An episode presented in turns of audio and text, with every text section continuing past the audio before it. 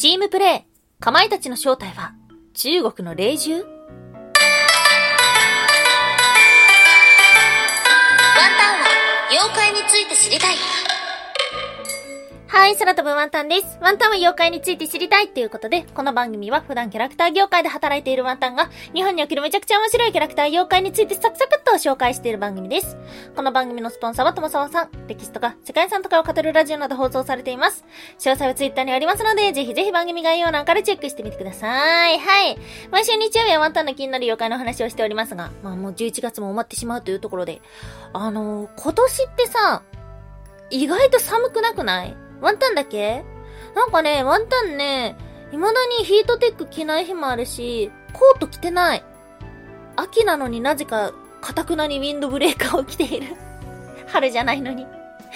うん、薄手のね、本当に春先に着るようなウィンドブレーカーをずっと着てます。ジャケットもあんまり着てないなっていう感じでね、なんかワンタンはね、今年はあんま寒くないなーっていうふうに思ってるんですよ。なんでなんだろう。ねなんでなんだろう？ではあるんですけども、今日お話しする妖怪は冬といえばという妖怪です。はい。以前も紹介したことがあるかまいたち。うん。ワンタンはね、かまいたちのお話結構お気に入りだったんですよ。かまいたちの、なんか、行動っていうのがすごい面白くて、ちょっと可愛いなっていう風に思ってしまいました。はい。ということで、今日の前半は、かまいたちが一体どのような妖怪なのかを紹介させていただいた後、その正体について考えていったときに、中国のとある霊獣のお話が出てきました。うん。ということで、こちらも一緒に紹介させていただけたらと思っております。今日は3つに分けてお話をしていきましょう。まず1つ目、チームプレイ、かまいたち。そして今日の2つ目、かまいたちの正体は風ではない？そして最後3つ目、かまいたちは中国から来た？はい。ということで、まず1つ目、チームプレイ、かまいたち。うん。かまいたちというのは、爪が鎌のような、イタチのような姿をしている妖怪と言われています。はい。かまいたちといえば、風。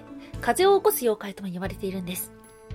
突然やってくる突風、それはかまいたちの仕業、なんていう風にも言われています。地域によっては、つむじ風のことをかまいたちと呼ぶ場所もあるみたいです。かまいたちというのは、風ではあるんですけども、ただの風ではなくて、かまいたちが通り過ぎると、なぜか傷ができているというようなお話がありました。というのも、かまいたちは実は3匹で行動していて、それぞれの役回りがあるんです。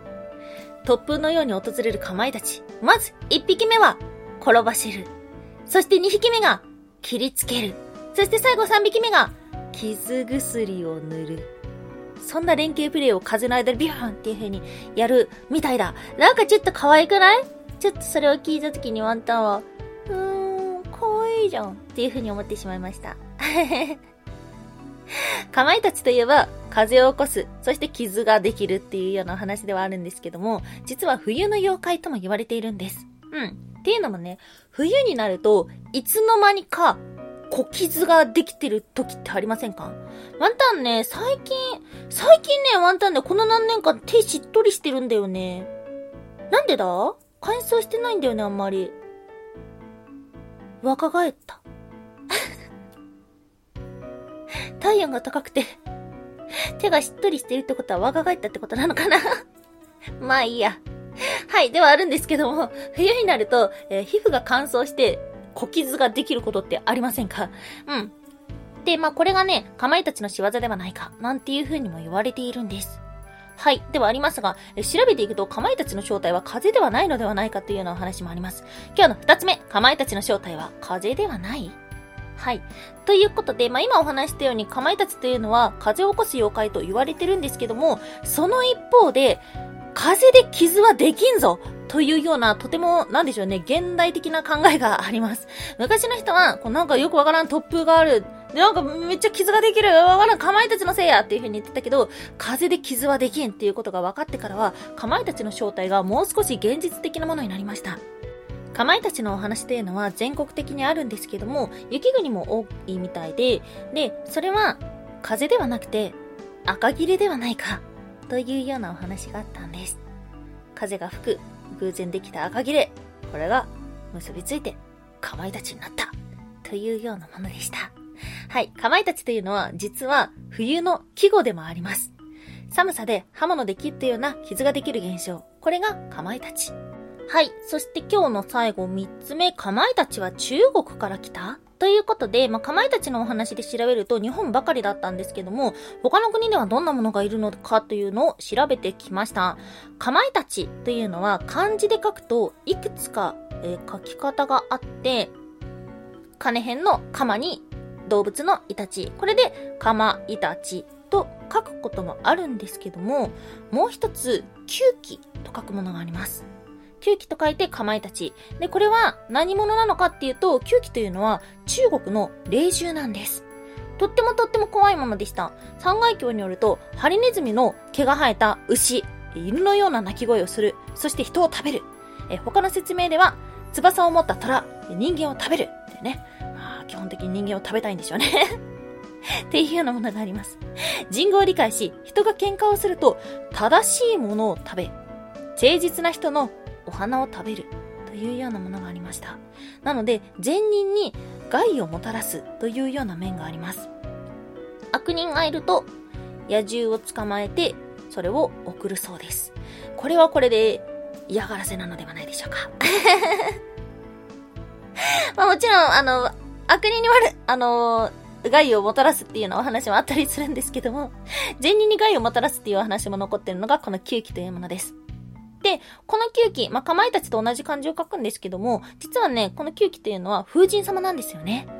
なので、まあ、それが、かまいたちとごっちゃになったのではないか、なんていうようなお話がありました。ただ、かまいたちを神様として祀ってる場所っていうのは出てこなかった。から、もしかしたら後付けなのかもしれない。はい。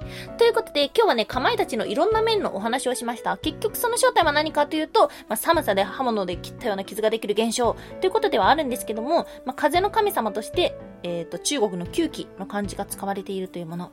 あとは、イタチのいたずらとしても残ってるお話がありました。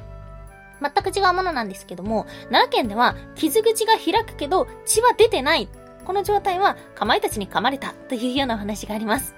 あと同じく関西では、和歌山県では、転倒した時に傷が鎌で切ったように見えると、それはかまいたちの仕業だっていう風に言われたものがありました。この二つは、おそらく寒さだったりとか風は関係なく、まあ、いたちのいたずらっていうのが同じくかまいたちという言葉で伝わったのかもしれません。はい。かまいたちのお話ね、結構ね、全国的にいろんなお話があったので、もしよろしければ、あなたの身近にいるかまいたちの正体を暴いてみてもいいのではないでしょうか。ワンタンは妖怪について知りたい。いつもコメントをありがとう。はい。ということで、いただいたコメントをいくつか紹介させていただけたらと思っております。ともさん、ありがとうございます。ともさんさんですね。ともさんさん、ありがとうございます。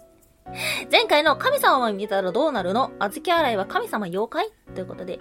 あ、あずき、いずれにしても、ちょっと悲しい由来だなお疲れ様です。呼び方を再現しました。